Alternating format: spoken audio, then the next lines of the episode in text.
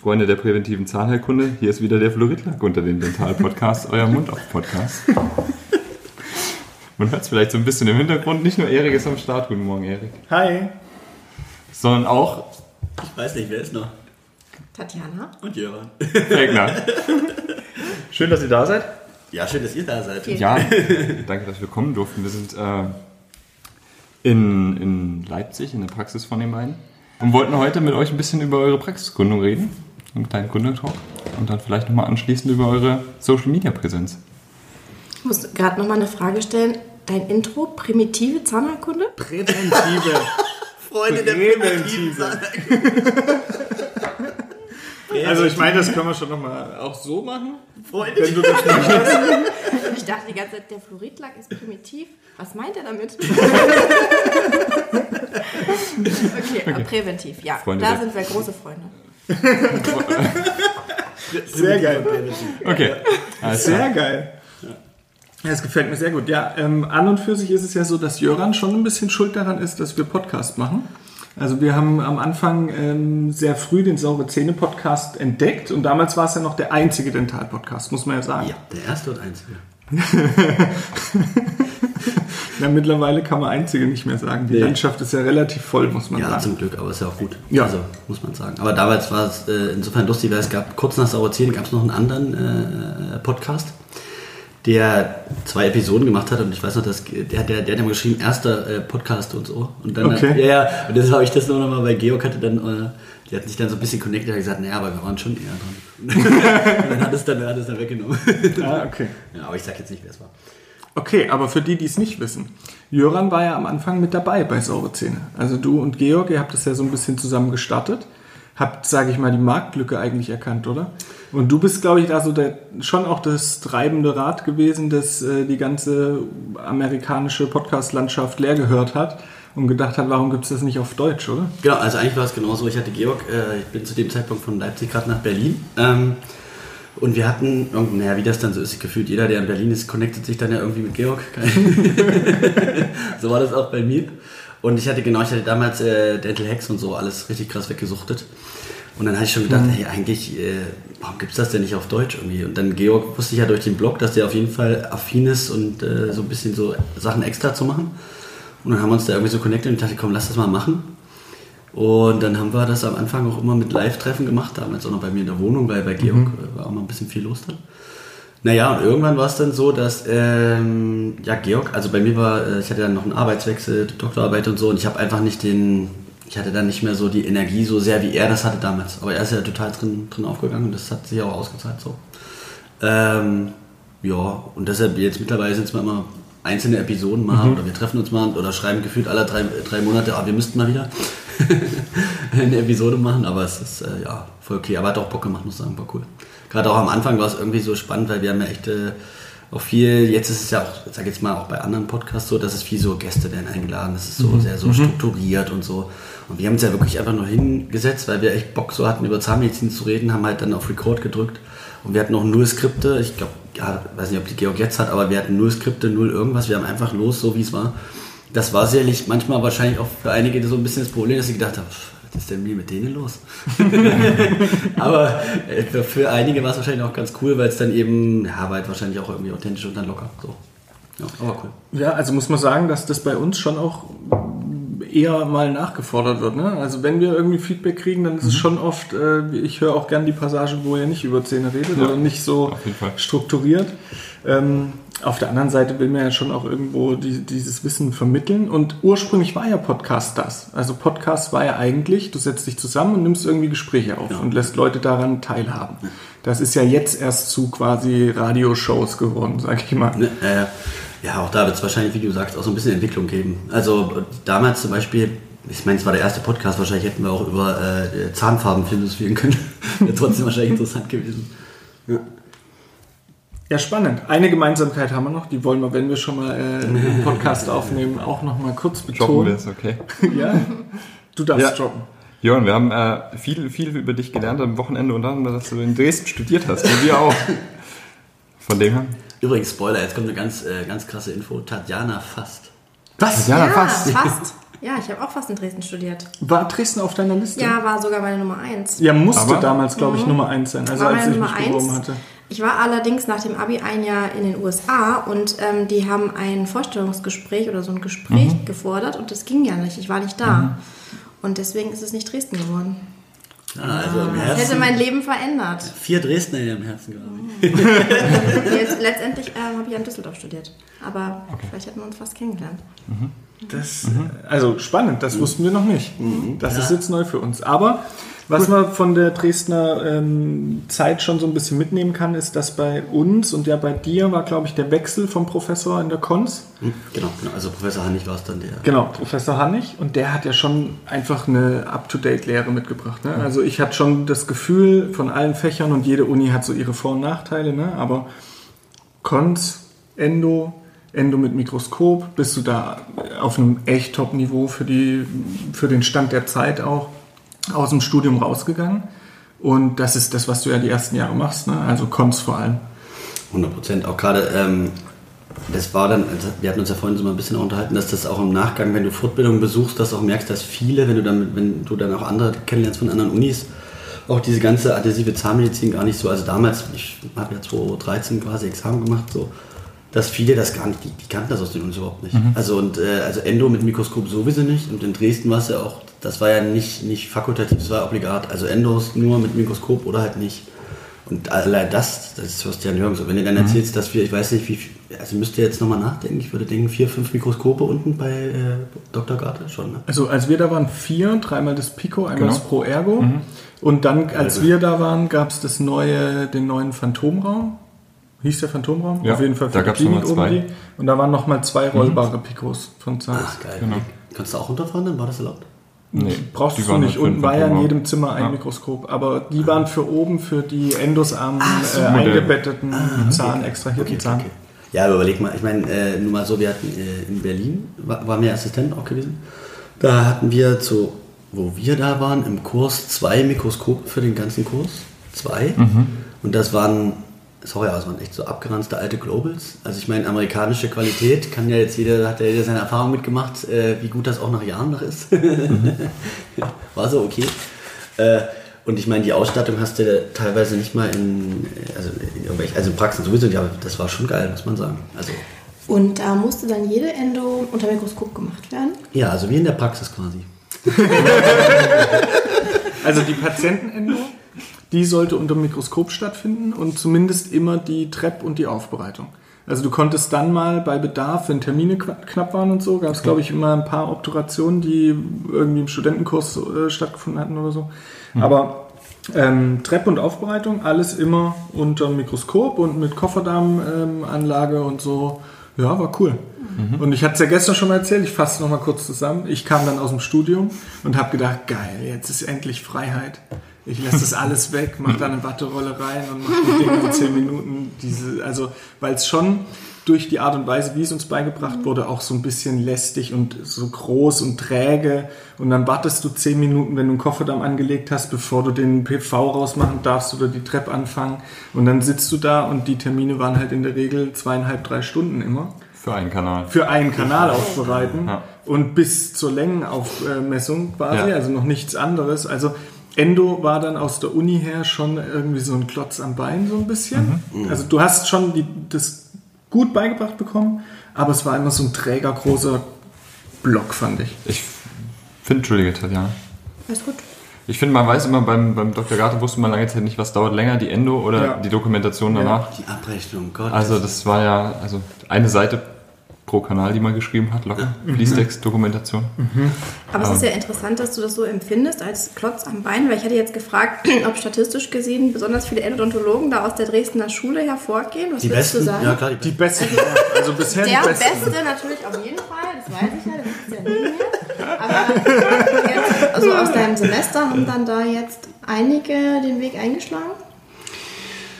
Warte, jetzt muss ich überlegen. Ähm, also ich kenne ein paar, die ein Mikroskop haben, schon. Aber jetzt so, das, das ist sehr nah. Entschuldigung, war gerade ein kurzer Unfall hier. Immer das Mikro aus der Nase. Stau auf der A9. Ähm, nee, also, ähm, nee, nee, nee, nicht so wie man denkt, weil ich glaube, das, was ähm, Erik sagt, das ist halt wirklich so, dass du Naja, also ich, wir haben uns gestern Abend mal drüber unterhalten, ob wirklich alles Mikroskop auch benutzt haben als Studenten. Weil es war dann so, du musstest es halt nehmen und immer, also der Betreuer damals war eben dieser Dr. Garte, also falls er das irgendwie hört, liebe Grüße. Genau, ich grüße dich. Aber das war schon krass, weil wenn der nicht im Raum war, haben halt, also ganz ganz oft war das Bild so, dann hast du halt neben dem Mikroskop vorbeigeguckt, damit du halt schnell arbeiten kannst, weil ich meine, allein die Termine, das habe ich vorhin auch nochmal, das ist ja so verrückt, weil man jetzt so ab davon ist, selbst ich jetzt, der als Endo-Mensch ja viele lange Termine vergibt, aber der Standard war so zweimal drei Stunden und dann hast du halt auch ganz entspannt mal, wenn du in den drei Stunden nur einen Kanal geschafft hast, zum Patient, Patientin gesagt, ja, da bräuchte man nochmal so einen Termin, nochmal drei Stunden, ne? Vollkommen selbstverständlich. Und die haben das mitgemacht, weil sie Naja, wussten, ja, halt Patienten. Studiepatienten. Ja, und die hatten auch keine Zuzahlung, ne? Also Endo. Doch, teilweise schon. Echt? Aber sowas Teilweise Knackiges wie 50 Euro oder so. Ja, ja, das war, hat sich immer dann für die Aufbaufüllung oder so. Ja, ja, das war okay. Aber das war okay. Nee, aber deshalb glaube ich, äh, war das so ein bisschen, dass es entweder manche total blöd fanden, so, äh, und man, also ich habe, klar, ich hatte dann damals ja Doktorarbeit auch in der Endo angefangen, Dr. Garte war äh, Betreuer, ich fand es natürlich mega geil, also man hat jetzt nicht so, bei mir hat es schon auch was gebracht, aber ähm, ich kann auch verstehen, wenn es ein bisschen äh, too much war und man nach der Endo gesagt hat, boah geil, Endo geht auch in einer Stunde, so, für alle Kanäle ohne acht Seiten Doku, ja, also, Ja, und so war es bei mir und das habe ich versucht wahrzunehmen, diese Freiheit. Und hatte dann echt viele Misserfolge. Also so viele Patienten, wo ich dann teilweise fünfmal Metwechsel, immer noch nicht ruhig geworden. Die Abrechnungsdame in meiner Assistenzzeit kam und gesagt hat, ja, so dreimal Met kann man über Kasse machen und dann, wird- also, also müssen wir sonst, also wenn es nochmal eine Met wird, muss der 30 Euro selber zahlen und dann... Das ist so geil, dieses gerade das, was du sagst, so ein Klassiker, das kriege ich auch, wenn, wenn, also wenn wir mal so Fortbildung machen und so, ist das auch Ja. oft eine Frage. Ja, was mache ich denn, wenn ich dann äh, irgendwie nach der dritten Met und so? Und das ist halt so lustig, Ja. weil das so, also nicht lustig, jede Frage ist ja, hat ja seine Berechtigung, aber es ist so, ich kann es null nachvollziehen, weil dieses ganze Met-Ding, aber wir sind da ja auch so rein drin. Ne? Das ist so wie, keine Ahnung, bei, ähm, wie manchmal, wenn irgendwelche anderen Beschwerden sind, ach komm, gibst du Antibiotikum? Bei Endo ist immer gefühlt, ach, machen wir nochmal eine Met. Dass du irgendwas bringt. Außer Zeit für dich so, weißt du? Ja. Und die Zeit ist ja manchmal schon auch das, was ein bisschen hilft. Ne? Aber damals war es einfach so, ich habe dann keine Kofferdamm-Endo mehr gemacht, keinen präendodontischen Aufbau, habe die komplette Freiheit genossen, die du dann als approbierter Zahnarzt hast. Habe super viele Misserfolge gehabt und habe dann wieder angefangen, so zu machen wie in der Uni. Und es lief plötzlich. Und seitdem muss ich sagen, bin ich froh, dass es... Ja, ich mache Oralchirurgie und Endo in Überweisung. Das ist oder? Ja, macht den Zahn raus, macht noch eine Endo. Bevor er rauskommt. Bevor er rauskommt. Das klingt aber nach äh, viel äh, äh, Studentenkurs Zahnmedizin. Das war so ein Klassiker auch in Berlin. Ah, den Zahn, den müssen wir noch mal schienen, damit wir die Endo machen können. Danach kann der. Ohne Witz. Und du sitzt da so als Assistent, kommst aus der Praxis und denkst, wie meint wie Weil meint halt die das Studenten noch die Endo gebraucht haben quasi. Genau. Ja, okay. Jetzt? Also, ja. Den Ansatz, der Zahn wird noch geschienen. Ja, zum Trepanieren, das waren solche Das Krücken. waren Schwebezähne. Ja, die haben, die haben halt gewackelt und du kannst natürlich nicht trepanieren lassen, Ja, weil es ja, schön ja. her schlackert wie so ein Ochsenschwanz. Ja. Das war schon krass. Ähm, Nicht, dass er da der Reziprok dranhängt. ja, ich sag nur klack, klack, klack, klack, klack. Ja, okay, aber damit können wir doch zum nächsten Kapitel übergehen, oder? Äh, welches? Das ist dann, wie habt ihr euch kennengelernt? Achso, ja, das darfst du. Love Die Story. Love Story. Oh das, ja, die gehört dazu. das übergebe ich an, an dich. Nicht, dass ich das wieder falsch erzähle. Na, du hast Okay. Ja. Also es war ein lauer Herbsttag, Nachmittag, so viel kann man verraten. Okay. Ja, Es war ein Frühling. Ich weiß gar nicht mehr so unbedingt ganz genau, was das für eine Jahreszeit war. Ich kann nur sagen, wir haben uns an der Uni kennengelernt. Mhm. Du hast schon vorher dort gearbeitet und ich habe in der Kunst begonnen und so in Berlin. in Berlin, genau, an der Charité. Und ihr wart beide in der Cons? Ja, ja. Also genau, ich war zu dem Zeitpunkt, ich weiß es nicht mehr ganz genau, aber ich glaube, ich war sowas wie ein halbes Jahr schon da und du äh, kamst dann da. Und das, was mir nur hängen geblieben ist, habe ich, glaube ich, schon ein paar Mal erzählt, aber ähm, wir haben so eine sehr, äh, sehr, wie soll man sagen, äh, also wir haben so eine Kollegin gehabt damals und jetzt auch, mit der wir noch befreundet sind, die ist so sehr kommunikativ, die verbindet alle Leute, also Ag also Agnes, wenn du es hörst. Ganz, ganz liebe Person und die ist aber immer so sehr wie so eine Mutti. Die ist dann so rumgelaufen, hat dann so alle vorgestellt und alle Mitarbeiter richtig coole, also coole, coole Socke so. Und die stand dann äh, mit Tatjana sozusagen vor meinem Büro, es hat nur geklopft, ich mach so auf und dann stand sie so und dann, ja, hier, das ist die neue Kollegin, das ist die Tatjana und so. Und das war so der, der erste Blick, wo ich gesagt habe, oh Mensch, Hier fangen ja auch richtig hübsche Leute an. naja. Ja, aber dann äh, war, sag ich jetzt mal, der Zeitpunkt eher, äh, damals war jetzt noch ungünstig ähm, für, für, für, mich und dich.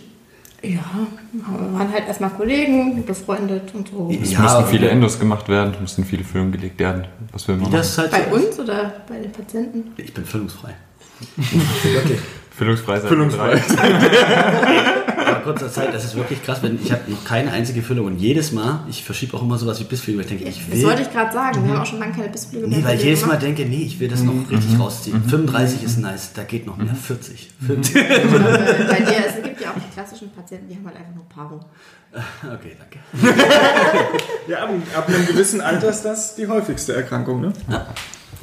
Nee, aber das so, so kann man es. Ja, so kann man sagen. War schön, ne? Okay, das heißt, ihr wart beide an der Uni in Ja. der in der Konz, sag ich mal. Genau. Als wissenschaftliche Mitarbeiter, Genau. als äh, also in der Assistenzzeit oder war das dann schon nach Assistenzzeit? Nee. Bei mir war das noch der letzte Teil meiner Assistenzzeit. Nee, bei mir war es so, das war, oh, wie viele Jahre nach, waren das drei Jahre nach, nach Studium, vier Jahre, irgendwie so. Also ich hatte schon, also die Geschichte war so, ich habe in der Assistenzzeit viel so alles gemacht und auch Prothetik und so und habe da aber schon durch Doktorarbeit und das hat mich einfach immer interessiert, ich, äh, Endo, so wusste ich schon. Dann bin ich nach Berlin, habe da in zwei Praxen gearbeitet und habe dann da schon Endo mit Mikroskop in der letzten gemacht und da ging quasi die Spezialisierung schon los, QI war fertig und ich wusste schon, okay, das will ich machen. Und dann haben die an der Charité jemanden nur für Endo gesucht.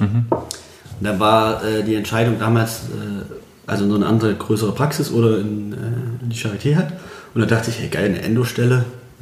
Ich meine, Uni weiß man auch, kannst dich ja auch ein bisschen ausprobieren. Da ist es jetzt noch nicht ganz so, dass du jetzt so, naja, halt eben so krass wirtschaftlich Ja, arbeiten ja, musst. ja. Also mal ehrlich, ist so. Du Ja. kannst sagen, gut, wenn ich jetzt Bock habe, da acht Stunden Ende zu machen, mach ich das halt. Und dann habe ich gedacht, hey, für, mein, für, für mich zum persönlichen Weiterkommen super. Weil eigentlich ist ja erstmal die Frage, warum geht man aus der Praxis wieder an die Uni? So, das ist ja eigentlich komisch. Ähm, Ja, und äh, das macht ja. Ja. auch nur Sinn, wenn du da wirklich viel behandelst. Und bei uns Ich in Dresden war es ja so, dass du warst viel Behandler. Vier halbe Tage. Vier halbe Tage. Ja, das muss man echt kämpfen. Das war echt krass. Und äh, nee, genau, du hast ja dann deine, äh, hast du noch die letzte Zeit der Assi-Zeit gemacht. Ne? Genau, aber ähm, ich hatte zu dem Zeitpunkt äh, meine Doktorarbeit noch nicht fertig und habe halt die äh, Uni als Gelegenheit gesehen, da noch ein bisschen ähm, entspannter zu promovieren. Und ich fand auch wirklich den, äh, also die Wissenschaft interessant. Also habe überlegt, ob das für mich vielleicht ein Weg sein könnte. Ja. Also war es dann auch die Stelle, die dich dann von Düsseldorf nach Berlin gebracht hat? Nee, ich habe schon in Berlin gearbeitet und bin dann aus der Praxis nochmal an die Uni. Also ich glaube, ich habe mich auf eine Stellenanzeige beworben und halt über die Kollegin hier, äh, über Agnes nochmal, hallo Agnes, ähm, die hat es so ein bisschen vermittelt. Okay. Genau. Nö, war aber auch eine coole, also man muss sagen, es war auch eine coole Zeit. Super also, coole Zeit, super cooles Team, wenig Behandlung. Ja. Also ich hatte zwei ähm, halbe Vormittage. Dann wird man denken, ja okay, halbe Vormittage, aber da sind dann ja halt so zwei Patienten drin. Ach man, schon fast vier die Woche. Ja, aber da ist da Das ist nicht halt drin. einfach Uni. Ja, ja, Ah, klar. okay. Naja, und was an Uni-Style auch ist, ist halt, äh, keine Ahnung, der Hund der Assistenz äh, muss, keine Ahnung, zur Zahnreinigung, kann nicht alles abbestellen. Also, ist ja auch- Du weißt, also das ist halt so in der Wertigkeit, das muss man ja, das, ich meine, ich glaube, das wissen die ja selber auch. Das ist halt immer so ein bisschen schade halt, ne? Da ist halt, Vorlesung fällt aus, einer muss einspringen. Es ist eigentlich immer alles wichtiger als die Behandlung der Ja. Assistenten und da wirst du immer abgezogen. Das heißt, nur weil du jetzt vier halbe Tage hast, kann das manchmal auch sein, dass du irgendwie, keine Ahnung, zwei, drei Wochen halt nichts hast. Ich hatte jetzt Glück so, aber bei dir, du hattest ja auch nicht so eine feste Helferin, war schon manchmal ein bisschen blöd auch, ne? Dann musstest du halt gucken, wie du es machst, ob du irgendjemanden hast zum Assistieren. Ich meine, die Strukturen Student sind ja. oder so? Das haben manche dann gemacht, ja. Die haben Oder? Dann, ja, doch, also weil in Berlin war auch eher so diese, sag ich mal, flache Hierarchie. Das heißt, du warst auch mit einem Student per Duo, du, also, Echt cool. Ja, ja. Ja, ja, war cool. Aber war manchmal auch, auch gewöhnungsbedürftig, weil wie wir, schon, wir haben ja in Dresden studiert und in Dresden ist wahrscheinlich auch nach wie vor noch Hierarchie. ja, also im Positiven. Aber das ist sehr noch so oldschool halt. So. Und dann, wenn du dann aus Dresden kommst und du bist irgendwie den ersten Tag Assistenten, da kommen irgendwelche, damals bist, da war ich ja auch schon so quasi irgendwas 30, nee, nee, ich war kurz vor 30, da kommen halt irgendwelche, die sind so 21, hey, na, schön, dass du da bist und wie heißt du und so. und ich halt natürlich voll naiv und blöd und den krass eine Kollegin, ah, hey, wo arbeitest du denn? Nee, ich bin Studentin. und das ist schon noch irgendwie, äh, es war lustig halt, war eine coole Erfahrung, aber das ist schon erstmal ne, so gewöhnungsbedürftig. Weil ich meine, oder in Düsseldorf war es doch sicherlich auch so, dass ihr nicht, euch nicht Düsseldorf, also ich weiß nicht, wir durften die Leute ja gar nicht ansprechen. Wir durften auch nicht den Aufzug mit den Assistenten benutzen. Echt? Echt nicht? Nein. Okay. Also, es kommt darauf an, welche Abteilung. Manch einer war ein bisschen netter, aber in manchen Abteilungen, da war schon eine strenge Hierarchie. Und ich wollte sie auch gar nicht ansprechen, ich hatte wirklich- Angst. Na gut, das Gefühl von Angst nehmen einige aus der Uni mit. Ja, ja. Aber- das, das wäre meine Podcast-Folge an sich. Ey, Halleluja, oder? Mobbing in der Zahnmedizin. Ja, aber ist nicht. Also es, es hängt halt. Wie wir gemobbt haben. Genau. Mobben und gemobbt werden. Ein Guide für Anfänger. Also, das muss man jetzt mal ganz klar sagen. In Berlin war wirklich alles super nett. Ja. Also, in Berlin zu studieren, ich glaube, das ist so eine ganz sanfte Zahnmedizin. Zumindest ab der Klinik, das können wir sagen. In der Vorklinik war es, glaube ich, manchmal ein bisschen strenger. Zumindest was die Studenten gesagt haben. Oh, da gab es doch aber ganz viele so Brandbriefe aus äh, in der prothetischen Abteilung, Postbriefe oder so. Ja, aber also ich muss jetzt mittlerweile, ich bin dabei, ich bin da raus, weil ich kenne Peter jetzt mittlerweile persönlich, der ist, ich hatte den, der war ja auch mal in Dresden, da hat er mich ja geprüft. Zwei Stunden lang richtig durchgenommen. Dass ich danach nicht mehr wusste, wo oben und unten ist. Und dann die Note hat irgendwas gesagt, dachte ich, gut, hätte alles sein können, von 1 bis irgendwas. Aber man muss sagen, der, also der hat schon das Herz echt am rechten Fleck, der ist super kollegial, super nett, aber was der halt will, das sagt er halt auch immer, ich will, äh, hier, hier müssen Leute rausgehen, von denen muss ich mich selber behandeln lassen. Und das finde ich ist als, als Leitsatz, finde ich, ist, kannst du dem nicht vorhalten. Aber es ist natürlich in sowas wie in Berlin, also Berlin ist ja sehr so locker und wenig hierarchisch. Und wenn dann jemand kommt, der dann zum Beispiel mal sagt, hey, jetzt, also ihr könnt mich jetzt nicht alle duzen und jetzt, ne, so und so läuft es jetzt mal, da, da, da rennst du halt dagegen. Da gibt es gleich mal einen Brandbrief. Ja, ja, das war richtig krass. Die haben ja die Uni, die haben das Uni-Gebäude angesprüht. Postbrich raus. Echt? Ja, und du denkst so, wo bin ich denn hier gelandet? Also, ich meine, man kann ja eine, also eine andere Meinung haben, man kann sagen, hey, ich finde den streng, ich finde das blöd, bla bla bla bla, was auch immer, aber was ist das für eine Form des Protests, oder? Das, wo du denkst, ey, wo sind wir denn hier? ja, vor allen Dingen die Zahnmedizinstudenten, wo kriegen die denn die Farbe überhaupt her? Ja, immer. Ist alles hier Plack-Relevator gewesen. Im Blau. Ja, aber Das ist, das Das ist, ist die das ist prämitive Zahlen. Ja, genau. geil. Somit ist die Folge vorbei. Und wir waren jetzt aber dieses Wochenende in eurer Praxis in Leipzig. Wie hat sich das denn dann ergeben? Ich meine, Berlin wäre doch auch ein interessantes Pflaster. Zumindest von der Stadt her. Ja, ja, ja, ja, ja. Also, ähm, Oder auch nicht. also man muss, ich, ich, ich würde eigentlich ist das spannender, wie es aus deiner Sicht war, muss ich sagen. Weil Oh das, ja. Weil ich muss jetzt mal spoilern, dass zum Beispiel Leipzig ist jetzt hundertprozentig ich. Also so. Wir können es auch so machen, dass einer kurz rausgeht, dann hören wir uns eine Seite an und dann nochmal die andere. Nee, nee, das, nee ich glaube, da, nee, glaub, das ist auch das Gute. Ich glaube, da wusste ich schon, dass ich deshalb heiraten muss, weil das, nie, weil das nie eine Diskussion war. Es war für sie vollkommen. Also, du hast ja nicht. Man würde jetzt denken, wir haben jetzt ewig dieses Vor und Zurück und ah, ich will aber dahin und du willst aber dahin und lass doch mal, hm, treffen wir uns in der Mitte. So, und wir, weißt, wir hatten das gar nicht. Es war einfach. Für dich war es okay?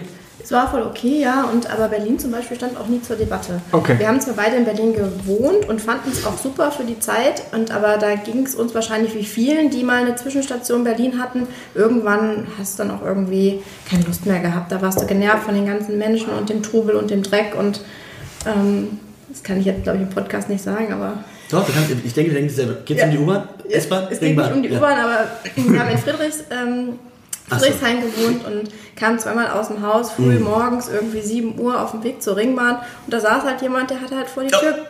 Das wolltest du erzählen? Das kannst du erzählen im Podcast. Jetzt ist die Frage, was er hat. gemacht. Ja. Das war Da wirklich. kommt also wirklich gerade aufgestanden, Kaffee getrunken und dann sitzt da einer und einfach auf die Straße. Und Mitten vor dir, aber ungeniert und auch nicht stören lassen. Und wir haben auch, also wir haben jetzt nicht schlecht gewohnt. Da würde man jetzt denken, wo haben die denn gewohnt? Wir Aber waren Yuppies. Nee. und dann kämpfst du dich früh in die Ringbahn, dann hast du irgendwie die ganzen Drogis, die vom Feiern kommen und denkst, ich möchte einfach nur mal kurz zur Arbeit fahren. Und somit war das Thema Berlin auch durch und ähm, für uns war auch klar, wir wollen irgendwie eine Familie haben und konnten uns einfach das nicht so richtig vorstellen. Na und jetzt mal auch ganz, äh, also für, für, sag jetzt mal, alle, die jetzt äh, selber gründen wollen oder gegründet haben, die kennen das, du überlegst ja auch ewig, was ist mein Konzept, was ist mein USP und so und das ist halt super schwierig in Berlin.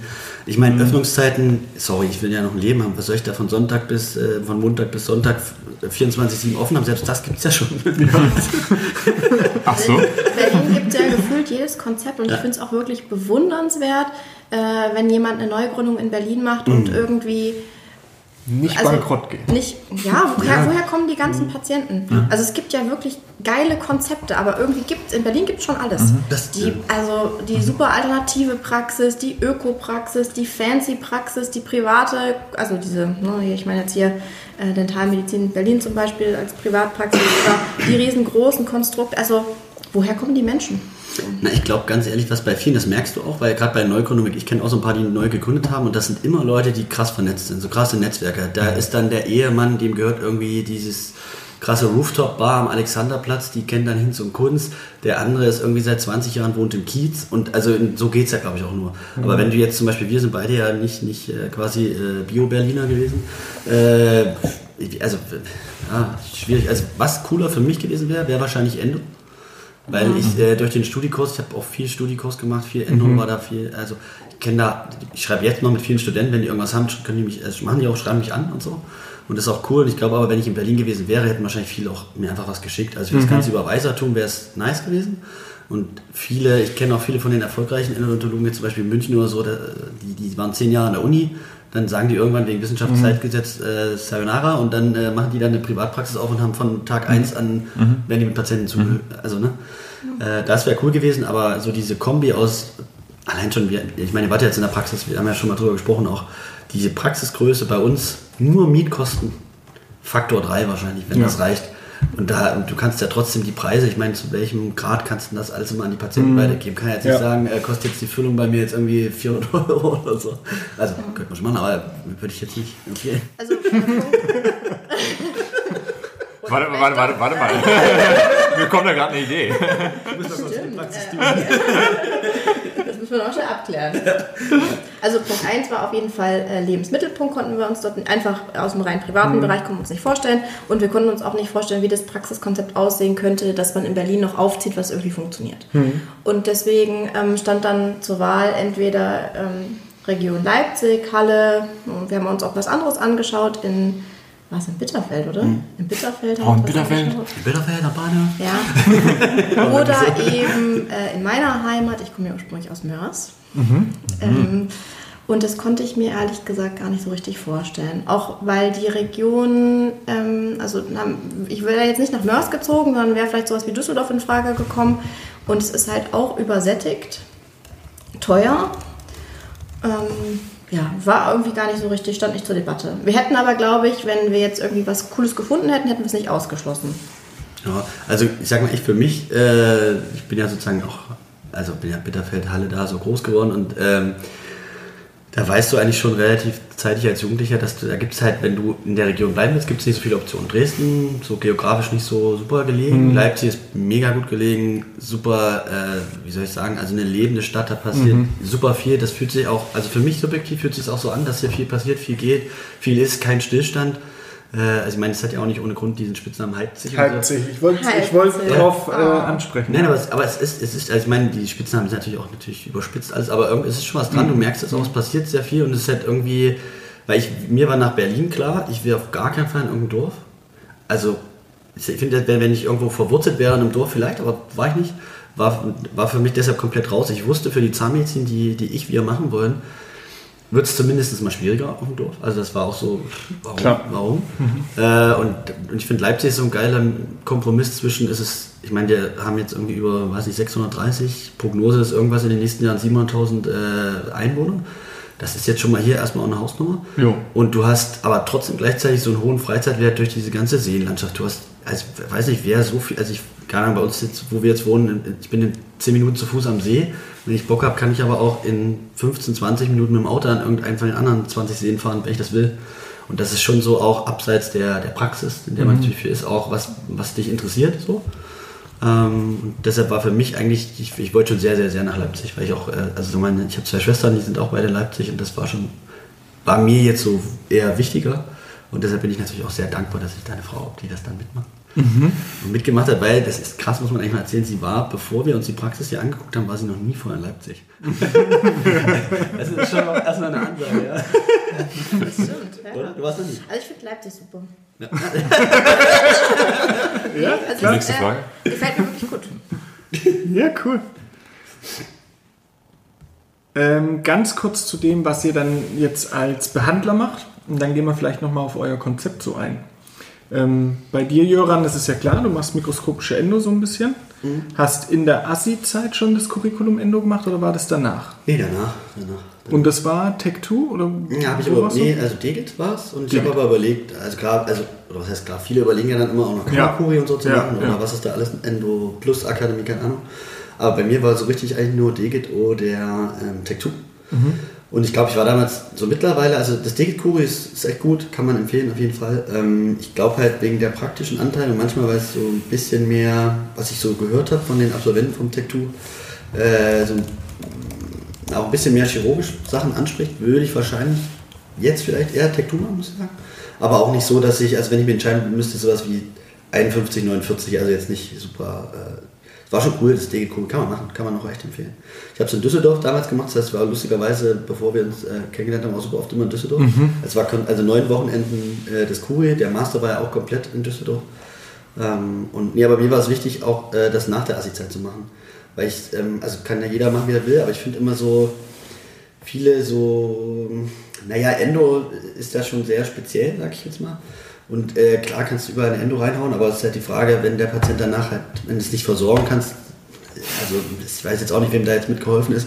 Deshalb war mir mal, deshalb, das war ganz cool, weil mein erster Chef äh, ist halt auch als Prothetiker äh, Spezi da.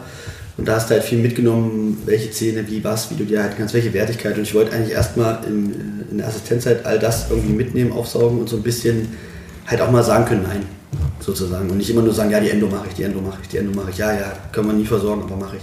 So, sondern ich wollte schon noch so ein bisschen verstehen, äh, welche Zähne machen Sinn. So, ja.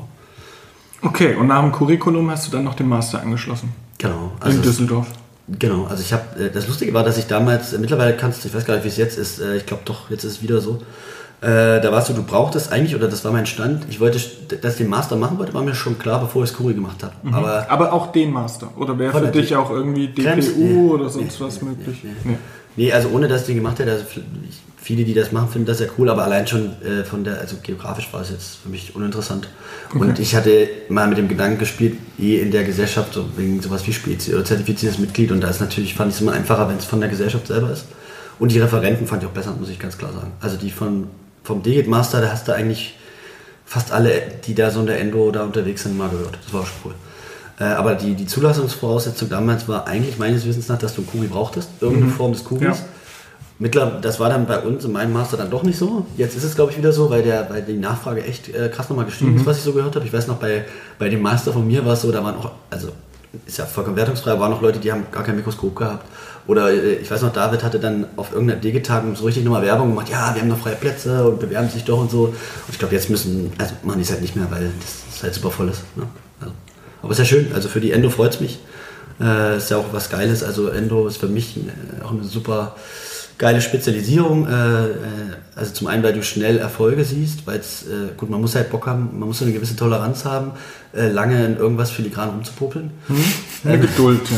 Geduld, genau, weil es ist ja so, siehst du manchmal, gerade wenn du zur Blockung irgendwelche äh, so Sachen hast oder irgendwelche krassen Krümmungen oder so, das ist halt viel Arbeit erstmal, wo du sagst, da passiert halt ewig nichts, aber dieser Moment, wenn es dann passiert und dann rum ist, ist schon, der ist schon nice. ja. Naja, und halt mit, mit Mikroskop, wenn ich ehrlich bin, das hat mich am meisten fasziniert. Ich habe schon, das war auch das, was ich im Nachhinein mal gedacht hätte, wenn ich jetzt nicht Zahnmedizin gemacht hätte, hätte ich irgendwas Medizinisches gemacht. Äh, auch gerne, also Hauptsache ein Mikroskop. Mich, ja, weil so, ich habe dann so mit, mal so mich auch so mit Neurochirurgie und so ein Kram befasst, die machen es ja auch mit Mikroskop. Das ist schon geil. HNO hat auch viel Mikroskop. Ja, aber Neuro fand ich krasser. Die, weißt du, diesen, diesen Klassiker, irgendwie das Tuch aufgespannt, die spielen irgendwie Violine und du sitzt da mit deinem Mikroskop und, und operierst darum. Wie geil ist das, oder? Das ist schon einfach Hammer, ja. Also deshalb Hauptsache Mikroskop, auch in puncto äh, jetzt so, also Ergonomie und Körperhaltung und so, weil ich fand noch, ihr habt ja auch in Dresden studiert, ich, da werde ich den Namen jetzt nicht nennen, aber da gab es in der Prothetik auch einen Professor, der hatte so eine schlimme Haltung. Äh, da habe ich gedacht, ich will, das, das will ich nicht. Ja, der Professor Böhni. Ja, das war doch schlimm. Also da war so Hals, oder? Und der Kopf war irgendwie einen Meter nach vorne verlagert, weil die Haltung so schlecht war. Ja. War ganz schlimm, da habe ich gesagt, Ja. nee, das, so sehe ich mich nicht in zehn Jahren. Ja. Und dann Masterarbeit, hatte ich gelesen, war dein Titel Digitale Endo oder Techniken in der Ja. Endodontie oder sowas? Ja. Wie war der genau? Äh, ich glaube, nee, es müsste sein, digitale Endodontie, eine Übersicht äh, aktueller äh, Einsatzmöglichkeiten. Und was hast du daraus irgendwie mitgenommen? Also kannst du es in, in ein paar Sachen zusammenfassen, was man da, wenn man Guided. sich mit beschäftigt? Guided. All geil. Ein digitales Display Guided, bei der ja, aber. Guided geht doch nur bei geraden Kanälen, oder? Dass du halt, wenn Ja. du jetzt obenrum obliteriert ist und DVT hast, irgendeine Bohrschablone nimmst, du Ja. halt irgendwie den Zugang schaffst. Aber mehr ja nicht, oder? Ja, nee, der Klassiker, also ich, äh, kurz, ich probiere es. Ähm, also, äh, der Klassiker ist äh, Guided Endo äh, von, von Thomas Conrad. Äh, übrigens, richtig geiler Typ, wenn ihr den mal kennenlernt, super cool. Der hat das ja damals erfunden, das hat mich fasziniert, wie, wie, wie die das durchgezogen haben, wie viele Stu also Studien die da rausgeballert haben und dieses System einfach da so aus dem Nichts hergestampft haben, fand ich mega geil. Und dann habe ich da sozusagen über PubMed mich da so ein bisschen durchgesucht, was es noch gibt. Und es gibt halt zum Beispiel auch Guided, äh, also WSR, das ist natürlich für Leute, die nicht so viel Chirurgie machen, äh, ist erstmal, findest du das sehr spannend. Äh, also wirklich auch die, direkt mit der, also mit der, äh, also mit der, na, also so eine Schablone eben auch, wo du den Zugang quasi einfach dann durch die Schablone durchmachen kannst. Super geil. Dann, was ich aber richtig, richtig spannend fand, weil es auch Vorteile echt gebracht hat und die Studienlage richtig, richtig gut dazu ist, ist äh, sozusagen Guided Zahntransplantation Okay. weil die dann Copings machen von dem, also du machst quasi von dem Zahn, den du transplantieren willst, den, äh, übers DVT, holst dir die Daten raus, den Zahn, du druckst dir den Zahn und hast dann, wenn du quasi die Alveole ausformen willst, machst du das mit dem Coping und diese extra orale Zeit, die das äh, Transplantat also außerhalb des Mundes verbringt, ist ja Ah, entscheidend. ist geringer und dadurch hast du mehr vitale Zellen auf der Wurzeloberfläche. Aha. Genau, und das war richtig, richtig geil. Und dann haben die ja damit das schön entspannt ausgeformt, dann holen die den raus, stecken den rein, alles passt, fertig. Ah. Und das fand ich richtig auch geil. Habe ich natürlich noch nie gemacht. Das wäre jetzt mein nächster Punkt gewesen. Also wie viel guidest du in der Endo? geile- und wie oft kommt die Transplantation zum Tragen? ich geile sehr wenig. ähm, aber es ist nicht so, dass äh, in meinem Kopf ich nicht schon das Öfteren überlegt habe. Weil Ja, okay. der, zum Beispiel gerade dieses äh, Guided End vom, vom, vom Thomas Konrad, äh, ich habe das schon öfters, dass gerade wenn du auf Überweiserbasis irgendwelche obliterierten einsaugst. Mhm. Ja. Und letztens erst wieder einen gehabt, wo du stundenlang rumsuchst und dann ärgerst du dich, dass du dann doch aus deiner Sicht zu viel verbraten hast an Mhm. Zahnarztsubstanz. Da wäre das schon geil, aber umgedreht, das ist auch wieder, was du nicht oft machst. Du brauchst da die Software. Das geht äh, nur mit einer bestimmten Schiene, bestimmte Hülse, bestimmte Bohrer, das musst du alles bestellen und das kostet dann am Ende, wenn du das nicht selber machst, kostet es locker, glaube ich, 300 Euro nur das Ding. Ja. Und Und du brauchst ja ein DVT dafür? Ist Genau, das, da das- schon eingerechnet? Äh, nee, natürlich nicht. Ja.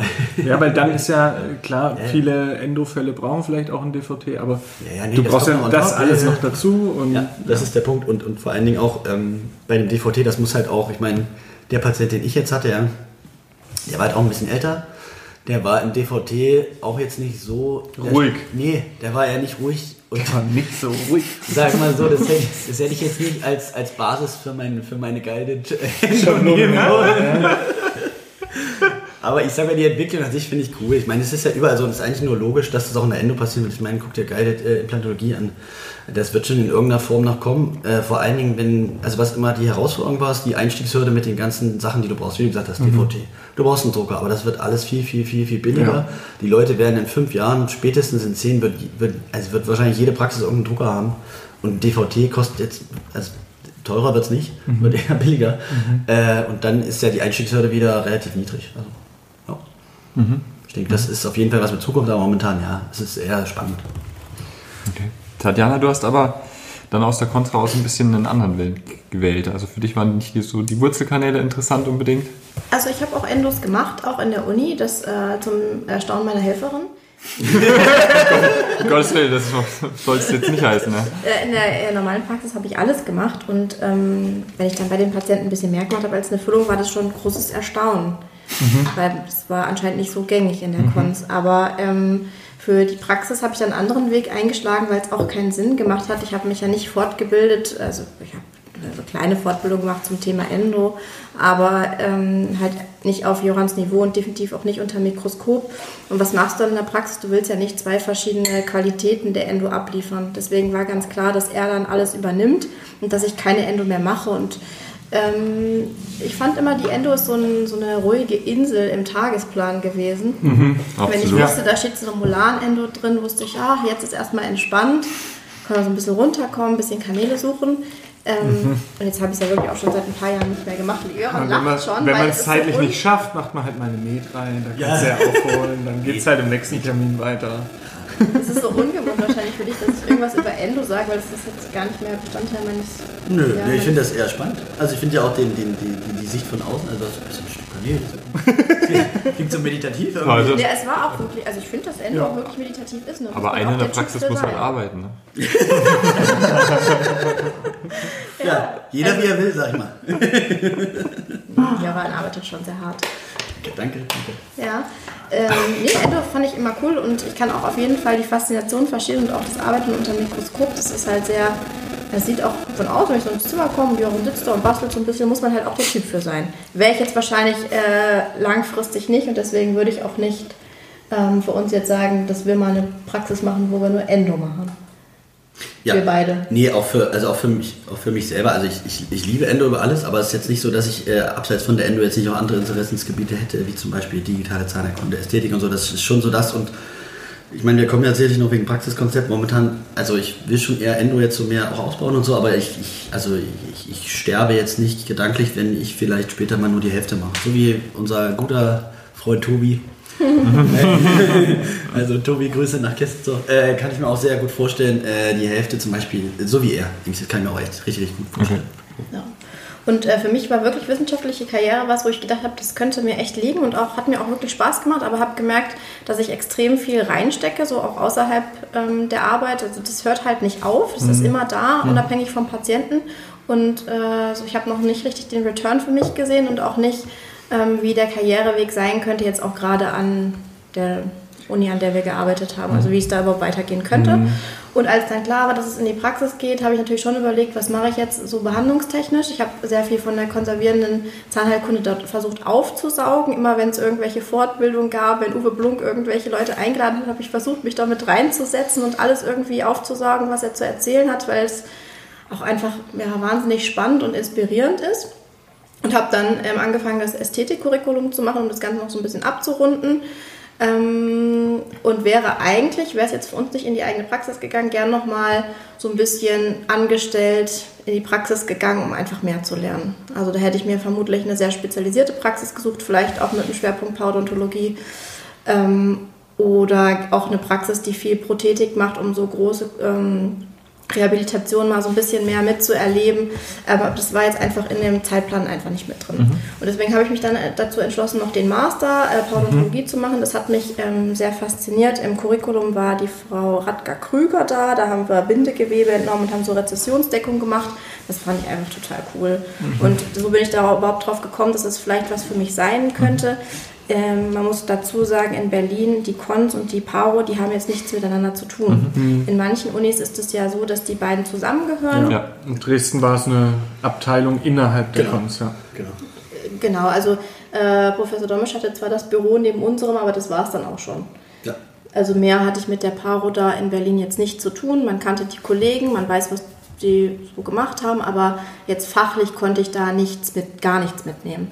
Und deswegen war der Master ein Weg für mich, wie ich auch trotz Praxis, wo ich jetzt vielleicht nicht noch jemanden habe, wo ich mir ein bisschen was abgucken kann, irgendwie mich fachlich weiterentwickeln kann, weil wenn man dann in der Praxis ist, schwimmt man ja schon irgendwie so in seiner eigenen Suppe und hat ja niemanden, wo man dann irgendwie nochmal fragen kann und das ist so, ja, das habe ich dann für mich als Weg gewählt, um äh, die Paro zu etablieren bei uns.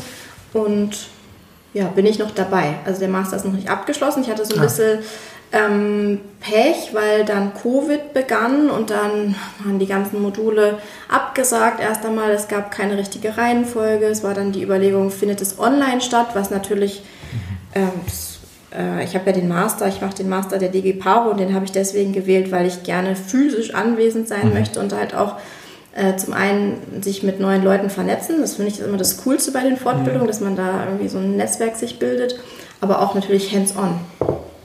Ja, und auch, dass du in die Praxen kommst und siehst, also da schon mal Input wieder kriegst von außen. Ne? Genau. Also, dass man da einfach so ein bisschen mehr mitnehmen kann. Und ähm, ich habe 2019 den Master begonnen. 2020 war dann äh, Covid. Da war dann erstmal nicht mehr mit Master. Ähm, dann ging es dann irgendwann, das war dann immer so, ja, Master findet statt, findet nicht statt. Dann irgendwelche Hygienekonzepte ausgearbeitet. Und ähm, dann ähm, war ich schwanger. Ich wollte sagen, da war doch noch was. Da war noch was, genau. Ähm, und dann äh, ist unsere Tochter geboren und dann war ich auch erst einmal ein Jahr in Elternzeit. Und somit arbeite ich noch an meinem Master. Naja, aber es ist ja auch, also Respekt, wenn man das neben der Praxis und vor allem neben der eigenen Praxis noch schafft.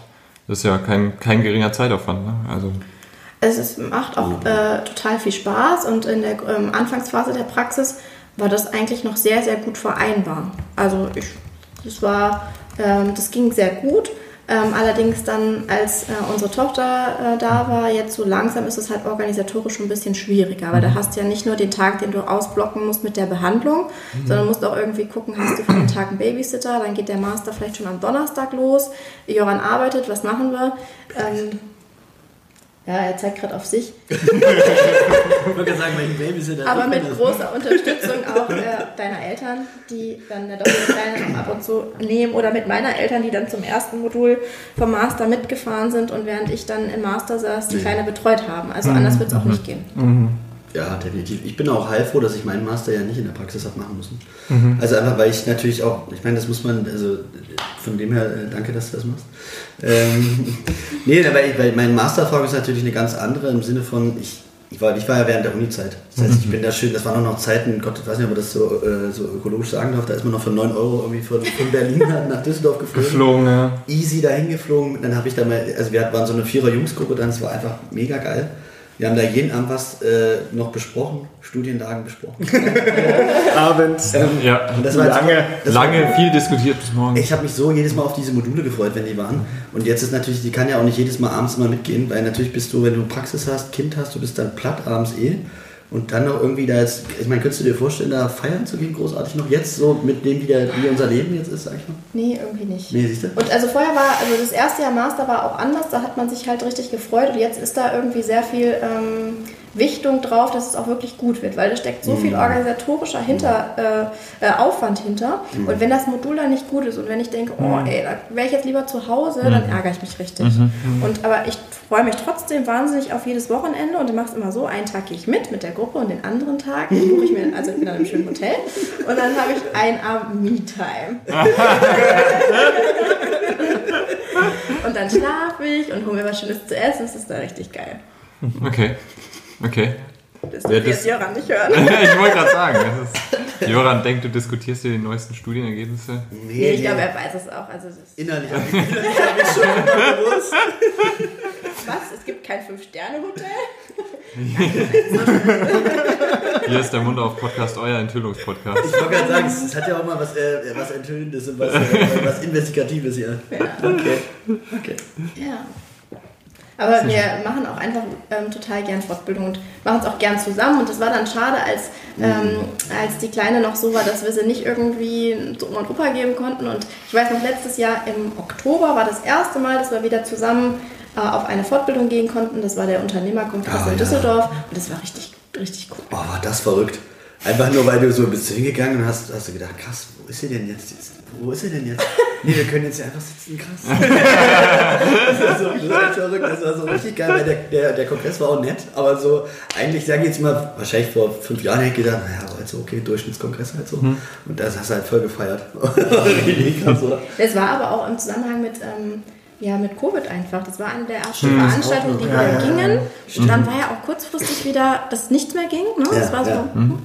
Und da hat man sich einfach gefreut. Und ich glaube jetzt ähm, IDS zum Beispiel nächstes Jahr, also diese ganzen Events, die ausgefallen sind, also ich hoffe, dass das alles wieder richtig stattfinden kann und dass sich die Leute auch einfach drauf freuen.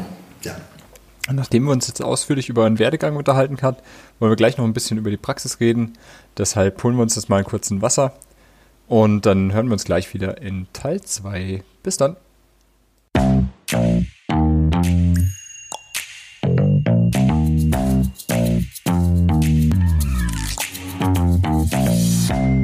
und auf. Der Podcast.